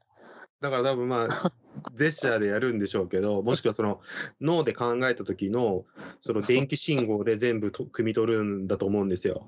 脳の中に入れるんで。ななんか、なんか出るんやろうな。で、あ考えとんなとかって分かってほしい。分か分からせてほしいな。うんで、うんあとはテレパシーができるようになるって言ってました。それもなんか前髪立って立ってたりしてほ しいですね。その時ね。うん、でそうあとはそのあの、まあ、AR みたいなこともうん。できるかもしれないですね網膜に訴えかけてあデジタルものを出すみたいな、だから、そうなると、うん、人を操れたりもするじゃないですか、きっと。そうそうそうそうそうえだからあの夢の改ざんもできるんですよああ、確かに。あのうつ病の人とかにも今試験的に入れられててうん。あと人格障害の人うんで、そのトラウマの記憶をう上乗りして、いい、いい記憶にしたら、その病気が治るみたいなうん。うんのもやってるんですけど、その反面、うん。うん。めちゃめちゃ怖いものを入れることで、ハックで、う んうん。めっちゃうつ病になるみたいな。ことできるやん。そそれは、あの、イーロン・マスクの会社、ニューラリンク自体も懸念してるんですよ。ああ。例えばそれにハックして、うん。ものすごい自分がなんか殺人鬼だったみたいなこととか、で、操ったりとか、うん。あとすんごい暴力を受けてたって受けてないのにね。うん。で、それでうつ病にしてみたりとか、うん女性、女性とかだったら、しんそのレイプとかみたいな、うん。でっち上げて、すごく精子的に落とすみたいな。うん。うん。だから本当になんか、インセプションみたいな世界が。ごいうん でもその代わり、ポジティブな反面見ると、まずけ、計算がもうめちゃくちゃ早くなるみたいな。ああ。うん、あとはその言語がまあまあテレパシーができるんで言語の壁が突破られるとか、うん。うーん、まあそういう Google が中にあるとかもうそうなれば学ぶ必要なくないですかあ んまり。いやでもそれを扱うためにはある基本的な学 力うん、そこは。あんまりバカだと何のことこれってなるん でなんだっけこのなんか AI が言ってきたけどこれななんですかねみたい な。だから逆に基本的な学力うん。がより高度になっていく感じですね。なるほど。僕は逆だと思いますね。あ、そうですか。うん、不不必要な学術はうん。確かに計算とかはいらないかもしれないけどもっと概念的な、うん。本当にもっと概念的なちょっと上流な学習うん。増えると思いますよ。あ、本当ですか。だって人間がいやらやらなくてもいい計算式の問題なんかやらなくていいんですから。うん。もうちょっと概念で考えて、こういう実験をしたらどうみたいなのを頭の中で描いて、それを AI に AI にやらすとか、うんうんうんこれってすごいなんかもう、多分すんごい、多分小学小学生が大学の時の授業やってるみたいな世界に多分今後なっていくと思うんです。うん。うん。うん。でもその頭の中にさらに AI も入れてしまえば、うんもうきいらないですよねそんなにね。そうそうそうそうそう。だから、識字率とか、うん、どうなんでしょうね。でも言葉が喋れないと、そのコミュニケーション能力に影響あると思うんだけどなと思うんですよね。そのでも喋るか喋らないかももう AI に指示してもらったらよくないですか うん。いや、でもなんか、人格形成の時に、確かにだから人格ってなんだろうってなりますよなりますよね。となるうん喋らないわけにいかないし、歌とかも歌うでしょうし、なんか、俳優とかはね、やったりするんでしょうから、うんうん、そういうまあ原始的なことは残りながらも、だから今の教育とかもどんどんレベル上がってってるじゃないですか。うんうんうん、だからどこまで教育ってレベル上がっていくんだろうみたいな。確かにね。うん。もう、だって僕らの時の学、その、なんていう、なら習ってることと今の子供たちが習ってることってもうだいぶ、運命の差でしょ。全然もう多分若い人の方が偉いですよ。うん、うん、そりゃそうですよね。うん僕らの子供の時に iPad 渡されても、うん、えな何これみたいにななってると思いますよ。 そうですよね。 Wi-Fi って何みたいな言ってた人いたもん。うん。今は当たり前だけど。まだだって ABC 頭の中で歌ってますもんね。歌ってる歌って晩探る。す。うんあれ R ってどこだっけって思った時。そうそうそう。あで、うちの親世代の人はやっぱりローマ字が読めないとか、だかあ、らタイピングできないじゃないですか。そうですね。確かにね。そういうのもありましたしね。うん。うん。まあ僕らがそうなっていくんでしょう、きっと。そうそうそうそもう追いつけなくなっちゃって。う。うん。そうか、そうか。で、まあ、こういう話を2022年、これ多分2023年もこういうのをやっぱり注目した方がいいでしょうっていううん。ことで紹介したのと、うん。あとまあ、最後にさらっとね、もうううん。結構あれなんで、あのースマホをね、どうしてますみみたいなみんな。うん。今年結構スマホ問題でね、結構みんな悩んだと思うんですよ。お円安でアップルが新しいスマホを出してきたりううん。したじゃないですか。うん。だから20万とかね、も。そうそうそう で、これどうすんだみたいな、う。うん。あの、アップル使ってる人は、うん。もう上が上がりすぎてて、性能が。そうですよね。必要ない性能が多いですけど、カメラとかね。うん。で、そこのスマホ選びみたいなもの、うん。ちょっとなんかアドバイスできたらなと思ってて、僕み、まあ僕アドバイスしてもあれなんですけど、うん。で、今、I、iPhone ってね、日本すごい人気なんですよ。そうですね。であとアメアメリカうん。も人気なんですよ。で、今、世界的なシェアシェアって、うん。えっと、全世界ですよ。はいはい。えっと、iOS はね、27%なんですよ。わずか。うん。あとはアンドロイドですか。あと71%は Android なんですよ。うん。で、機種のシェア率ですよね。うん。えっ、と、サムスンのギャラクシーが1位なんですよ。28%。うん。で、アップルが27%っうん。て感じなんですよね。うーん。で、今、次があの、シャオミとか、うん。ハーウェイとかなんですよ。はい。で、あとはイギリスからナッシングっていうのも出ましたけど、今年。うん。そういう、あとは Google Pixel ですね。うん。のも続いてるって感じなんですよね。うん。で、で、フランスだとサムスンが32%のシェアで、お32.98%。うはい。で、アップルは32.16%なんですよ。うん。ギャラクシーの方が上なんですよ。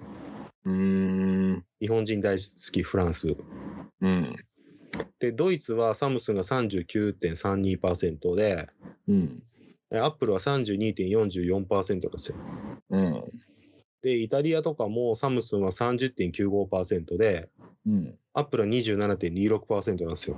ええで、オランダも似たような感じで、うん。いわゆるヨーロッパはギャラクシーとかの方が上なんですよ。 うん。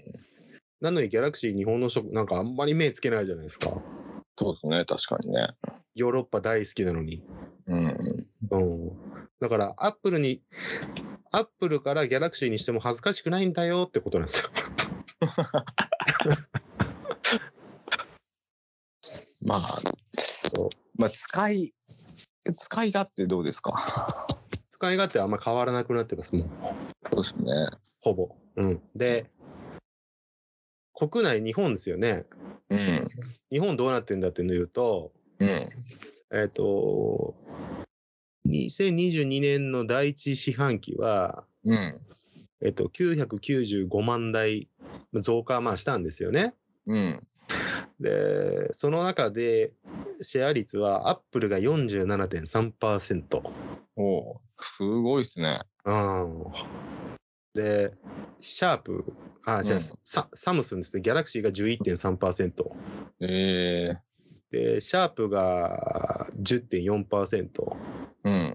あと、まあ、京セラとか、うん。そういうのが入ってるって感じなんですよ。ええだから日本ってアップル好きだな、みたいな高いのに。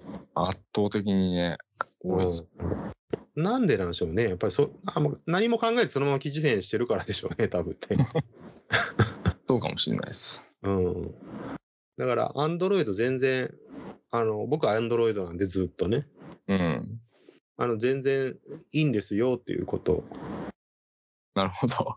そう。むしろアンドロイドの方が今、最先端なんですよって こと。よくね、バカにされるんですよ、俺に。なんか、アップルじゃないんすね、みたいな。ええで、僕、あの、モトローラのスマホなんですよ。うん。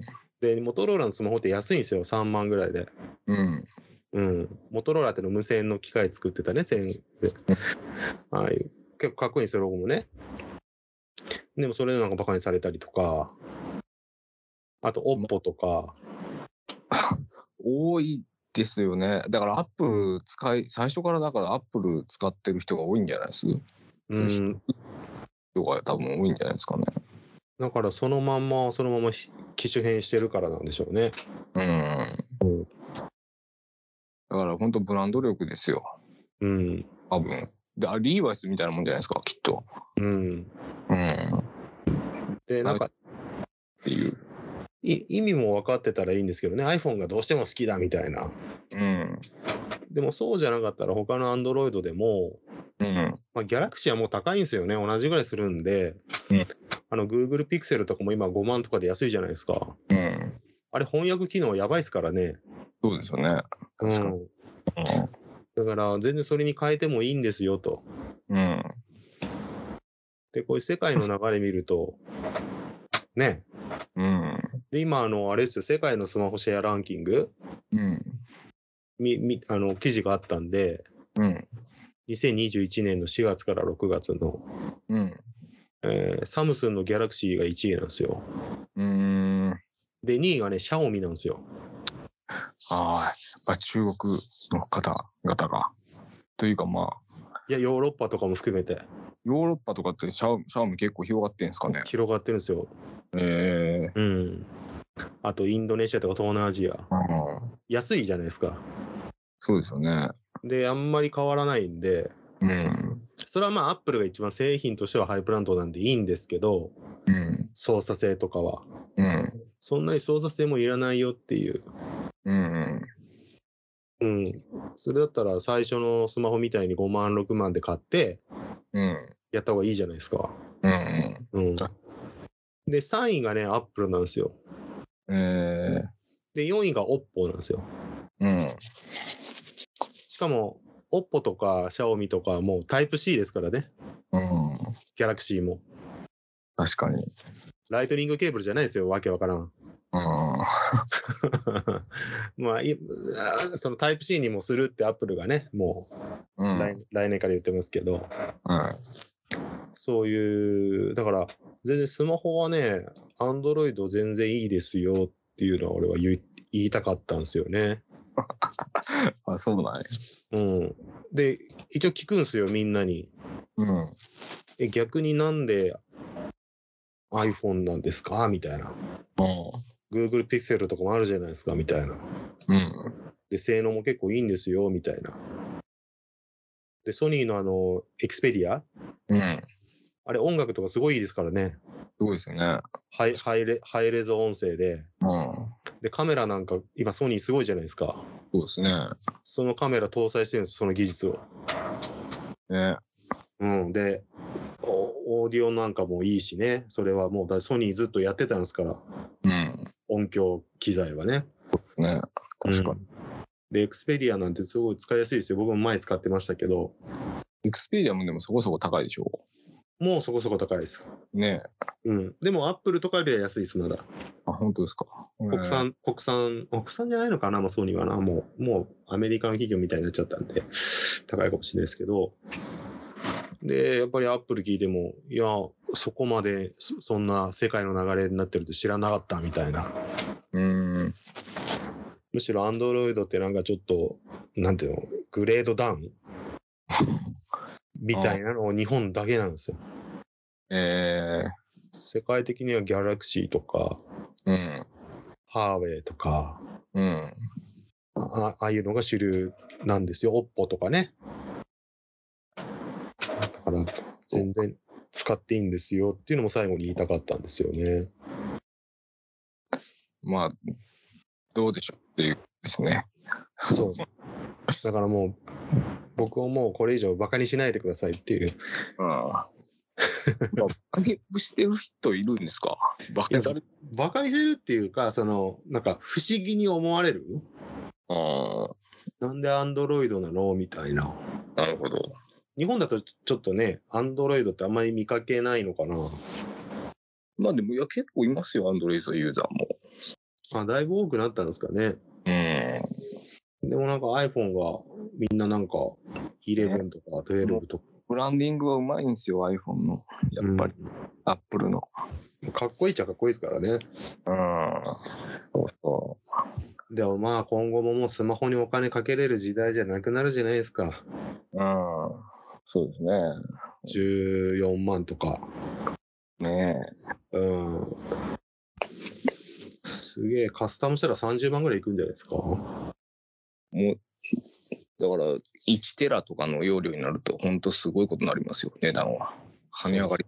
そうそうそう。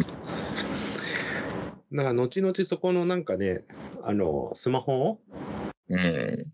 クラ大クラウド時代になったら、うん。あの、ススマホとかがめっちゃ安くなるっていうですね。うん。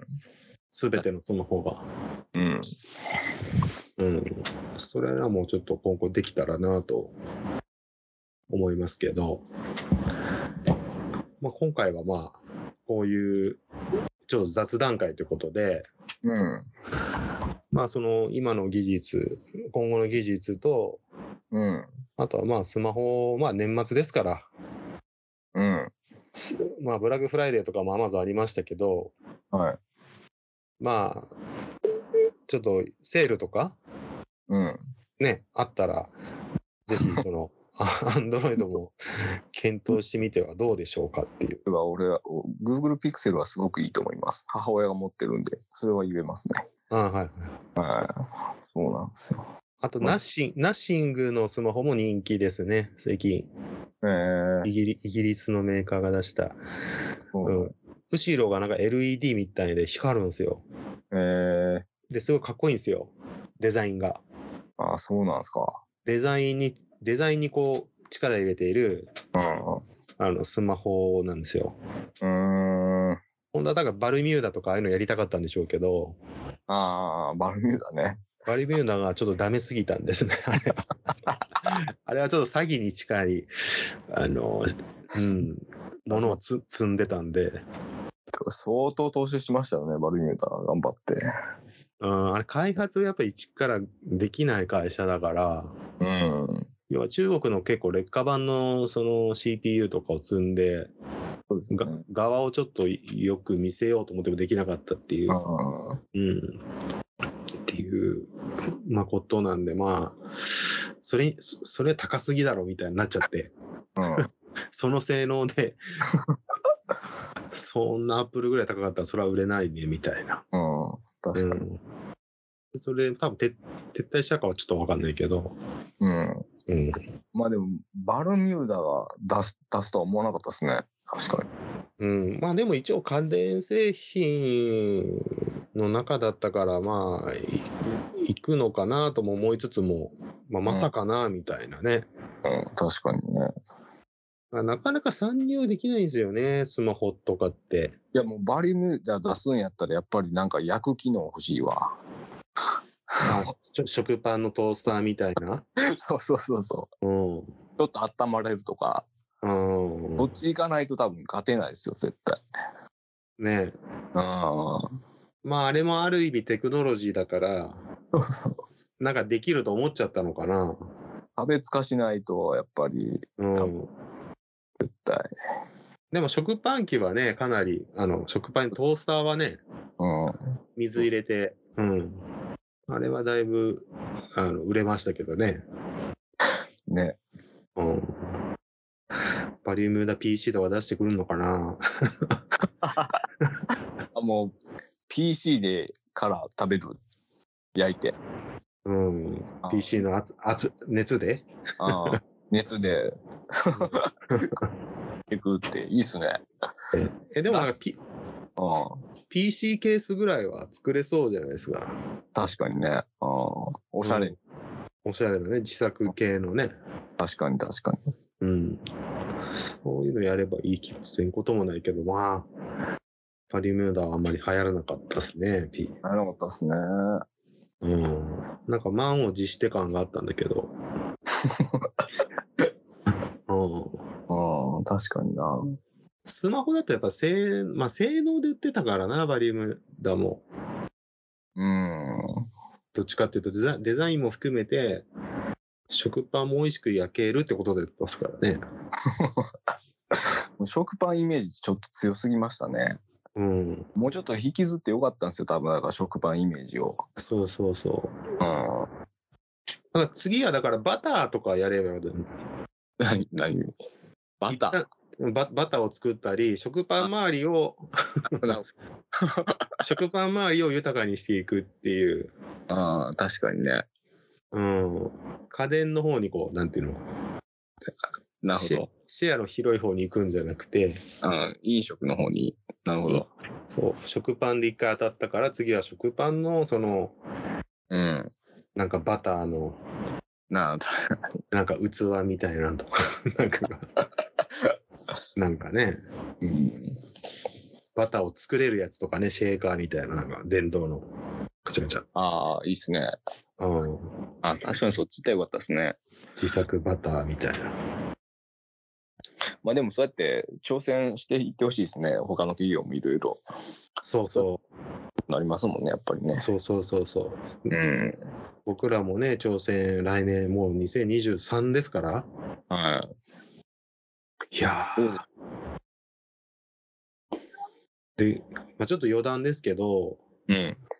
今日は、今日はあの、徹子の部屋にタモさん出ててね、うん。年に1回出るんですよね。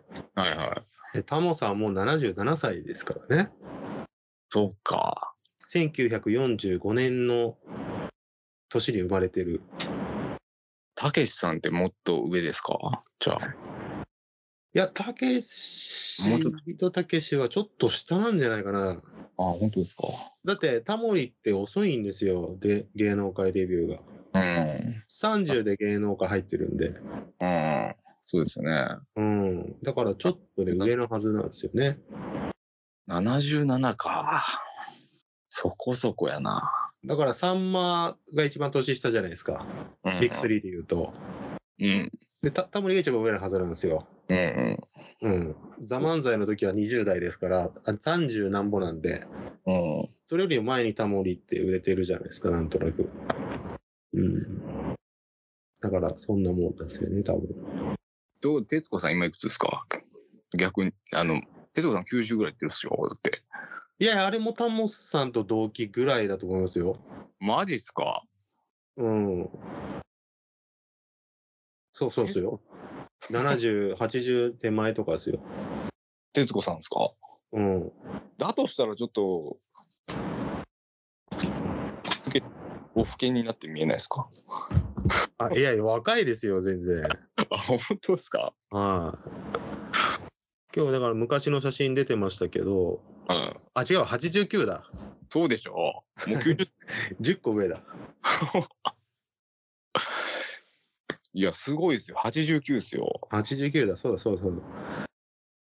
うん。えでも若、なんかね、ちょっと太っててね、今ね、ええむしろ。そうなんや。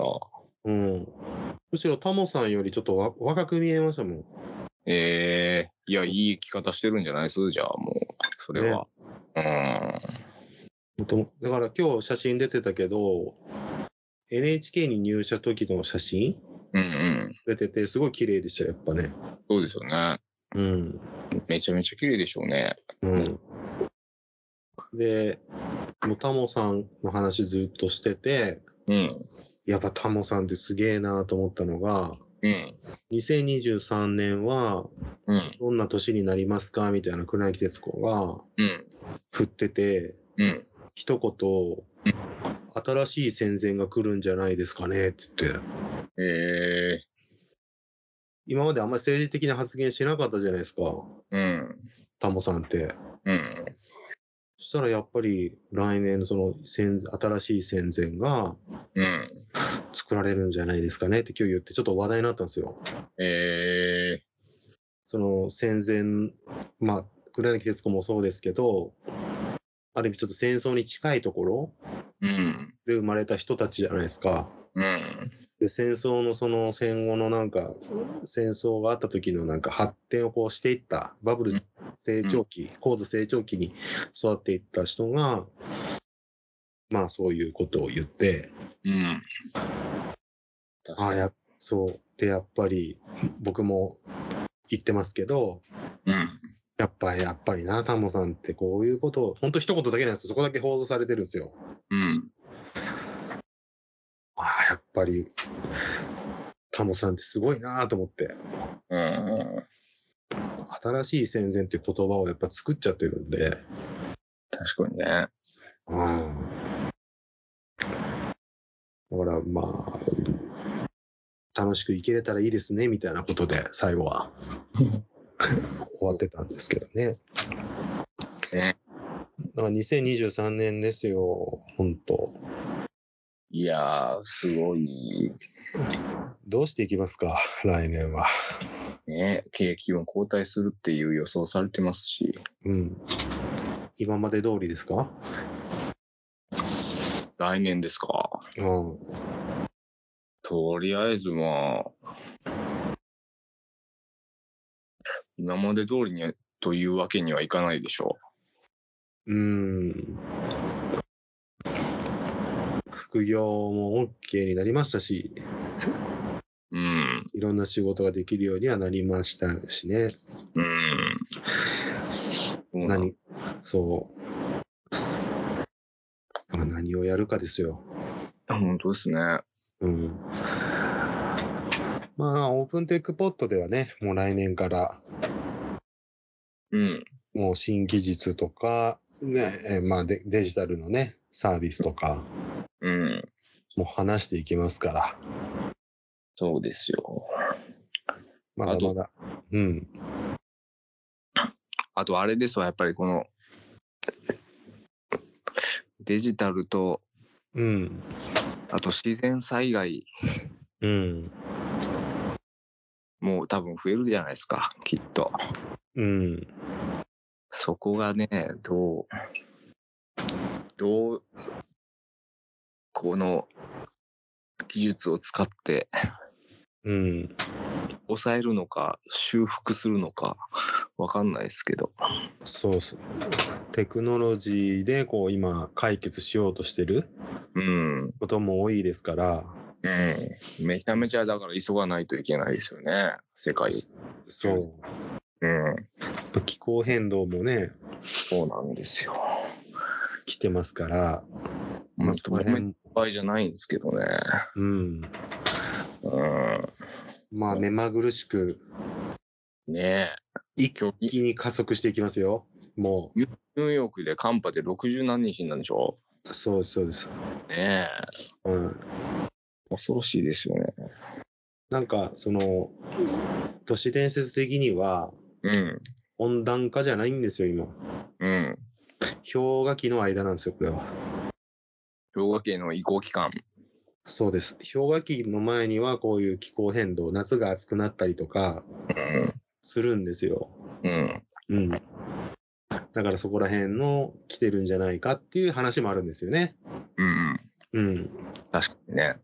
で、氷河期ってじわじわうん来ないですからね、氷河期の真ん中は。そうですわね。うん。うん。まあ、あの、マンモスの骨とかが本当であればね。となれば、ぼあの、人類も毛増えるかもしれないですね。ああそういう猿みたいなことう。ん。うん。増えるかもしれない。進化し、ですよ、本当に。うん。進化してね。うん。寒くなると、そうなるでしょだから、氷河期とかは、あの、もう本当に、そういう映画もあるんですよね。う。あうん。Day After Tomorrow だったかな。あ。あなんかありましたね。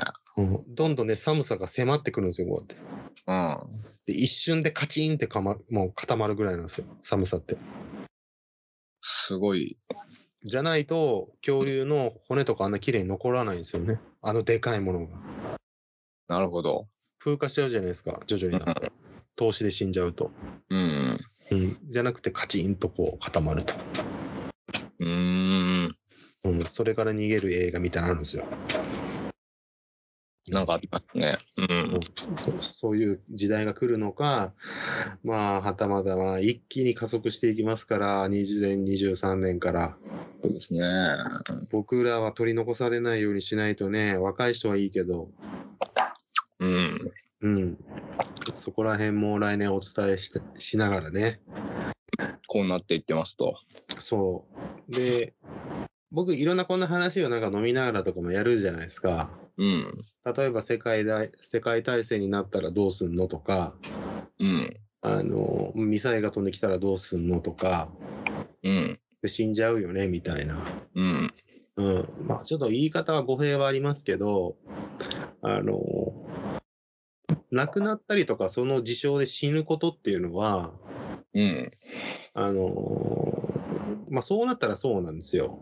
うん。そんな大したことじゃないっていうか、大したことなんですよ。うん。でも、亡くなったら亡くなったで終わりじゃないですか。うん。そうでたすねだ、ただ、残酷、残酷というか、厳しいのは、うん。ほとんどの人は、その劣悪な状況で生き延びるってことなんですよ。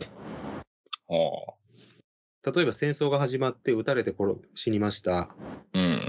じゃないですよ。そこの戦場の真っ只中にい生きながらにいるってことなんですよ。ほとんどの人が。うん。死なずにね。うん。こっちの方が大変なんですよ。まあ、後々の人生考えたら大変でしょうね。ほとんどの人が生き残ってしまうというか、なるほど。うん。そこなんですよね。死にたくはないですもんね。誰もね。死にたくはない。ただまあ、死んだら問題はもうう、そん。こはなんか解決というか、本人がね。有料ですかね。い生き延びるだって術がないんですもん。うん。うん。うん、よりもそういう状況で、例えば焼け野原になった状況で生き延びてしまうっうん。ていうことのが多いですよっていうことを、やっぱりきそういう危機感を持たなきゃいけないんですよね、僕らは。そうですね。確かにね。うん、うん。だから戦争とかもね、今いろいろあるし、デジタルもあるし、パソコンじゃ使えないと、アナログでいいやとかって言ってうて、ん。アナログじゃいけない時代が来た時に、うん。どうするんですかっていう。ね。確かにね。だから、食べなきゃいけないんですよ、きっとね。だって、明らかにマイナンバーなんかデジタル化にしようとしてる流れですからね。うん。それを iPhone のあのタッチに入れてくれって岸田首相があのティム・クックにかあの打ち合わせし、会談してますからね。うん。そこのうです前ね来。てましたけど。うん。確かにね。うん。それができなかったらどうなるんだろうみたいな。うん。現物で持っておかなきゃいけないのかなみたいな、ずっと。ね。うん。それじゃないと補助金が下りないとかね、全然ありますからね。うん。確かにね。そう。そそそういう、まあ、やらなきゃいけないことって増えるんで、うん。まあ、ここの放送ではそういうのを、まあ、お伝えしながら、うん。そういうデジタルテクノロジーの最新技術うん。にこうとなんかこうん。う、でも未来を見ながら、うん。うん、話していこうかと。そうそうそうそう。坂本さんももう4回目ぐらい聞いてるから、うん。だいぶね、見方が変わってきてると思うんですよね。そうですね。うん。あんまり関係ないことでもないな、みたいな。うん。うん。知っといた方がちょっといいな、みたいな。そうそう。ね。そうそうそう。そういうことなんですよ。はじゃあ長くなりましたが、今週はもう雑談会ということで、だらだらとお話を。い。そうですね。僕も最終的にコーンポタージュ飲んでましたか湯船の後はコンポタージュですか。ら。はい。すみません。先週は湯船で。今週はコンポタージュ。あ、でも全然いいですけどね。皆さんも寒いんで、はコンポタージュをとか飲んでください。い。まあ、風邪ひかないように、うん。とにかく、風邪ひいたら、ね、うん。病もう今や病院も行けない時ですから、コロナがいっぱいで。そうですよ。うん。ぜひね、何事もなく、良いお年を越せるように、はい、うん。していきましょう。僕らも。はい。決して、はい。で、今日はこれぐらいで、終わりま失す。礼いたします。あはい、ありがとうございます。りがとうございます。ご視聴ありがとうございました。よかったらフォローお願いします。また、取り扱ってほしいテーマや番組へのご感想もお待ちしています。Twitter のフォローの上、メッセージくれると嬉しいです。それではまた来週もお願いします。